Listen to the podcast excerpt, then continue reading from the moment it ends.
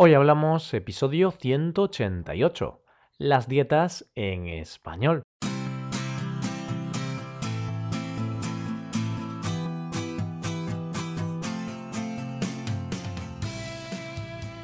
Bienvenidos a Hoy Hablamos, el podcast para aprender español cada día.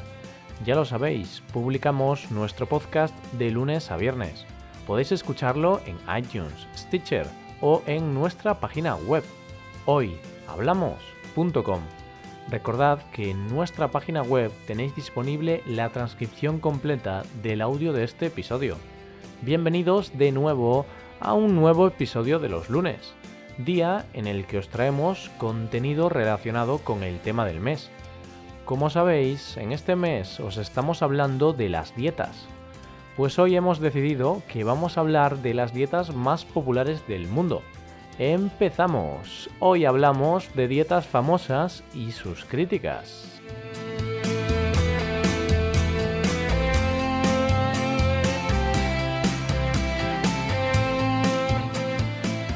A lo largo de este mes te estamos hablando de las dietas. Por ejemplo, en el episodio de la semana pasada te hablé de la dieta vegana. ¿Lo recuerdas? Una dieta que cada día tiene más adeptos tanto en España como en el resto del mundo. Para hoy te quiero hablar de algunas dietas famosas. Y no te voy a hablar de la dieta del cucurucho. Mejor que no. No es el momento ni el lugar. Pero para hacerte una idea, la dieta del cucurucho está basada en comer poco y follar mucho. Bien, esta es una broma muy típica en España cuando hablamos de dietas. Así que no quiero ser grosero ni tampoco me estoy inventando nada, que conste. Pero para algunos es una buena dieta, ¿no?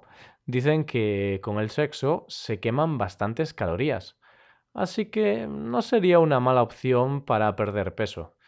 Bueno, pues eh, dejando a un lado la dieta del cucurucho, hay otras dietas que mucha gente sigue y que prometen resultados milagrosos. De ahí su nombre, las dietas milagro. Este tipo de dietas prometen la pérdida de muchos kilos en tan solo unos días o en unas pocas semanas. Pero no todo es de color de rosa. No todo es tan fácil. Una cosa son las palabras y otra cosa bien distinta es la realidad.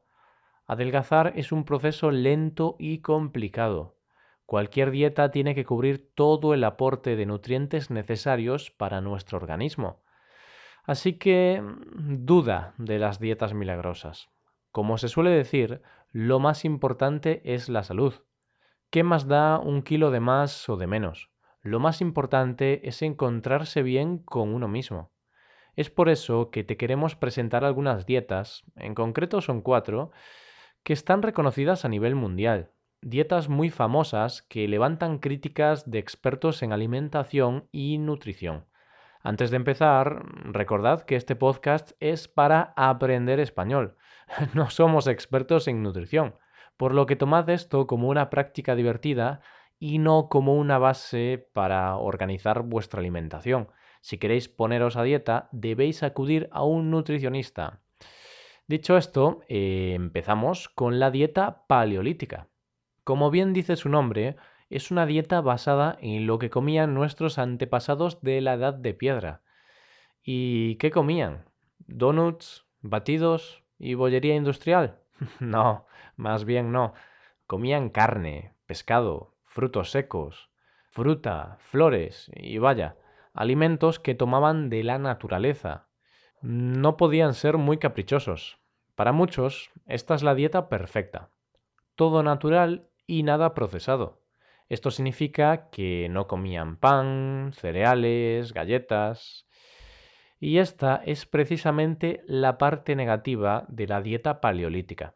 El hecho de no tomar alimentos procesados como cereales o legumbres puede ser algo peligroso para la salud, debido a la falta de vitamina B.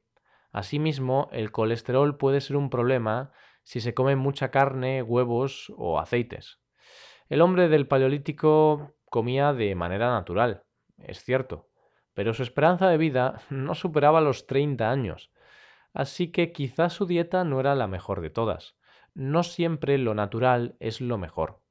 Hablamos ahora de la dieta Atkins, una dieta con fama mundial. Es la dieta que los amantes de la pasta y el arroz odian, y yo soy uno de ellos, ¿eh? ¿Por qué? Pues porque con la dieta Atkins elimina casi por completo los hidratos de carbono. Los protagonistas de esta dieta son los alimentos ricos en proteínas y en grasas. Entonces, eh, los que están encantados con esta dieta son los amantes del pescado, eh, de la carne, los huevos o los frutos secos. Aquí encontramos dos críticas principales. La primera crítica habla del abuso de las proteínas y de las grasas, ya que se puede dañar el riñón y el hígado, mientras que la segunda habla del exceso de la falta de hidratos de carbono, puesto que nos podemos encontrar débiles y con ansiedad. Y ya se sabe, si nos encontramos débiles o ansiosos, es casi seguro que vamos a acudir a la cocina a comer lo primero que veamos, por lo que la dieta nos la vamos a saltar rápidamente. Pasamos a la que puede ser la dieta más famosa de los últimos años, la dieta Dukan. Todos hemos oído hablar alguna vez de esta dieta, quizá porque muchas personas famosas la han hecho popular, personas famosas y no tan famosas, porque hasta mi vecina de enfrente antes la seguía. La dieta Dukan es muy parecida a la dieta Atkins. Se basa en la gran cantidad de alimentos ricos en grasas y en proteínas que se pueden comer. Y sí, también se parece a lo que la privación de pasta se refiere. Esta tampoco es la dieta ideal para los adictos a la pasta. Sin embargo, la diferencia con la dieta Atkins es que aquí, con el paso de los días, puedes volver a comer hidratos de carbono, o sea, pasta, arroz, entre otras cosas. Tanto la dieta Atkins como la dieta Dukan son muy efectivas para conseguir perder peso.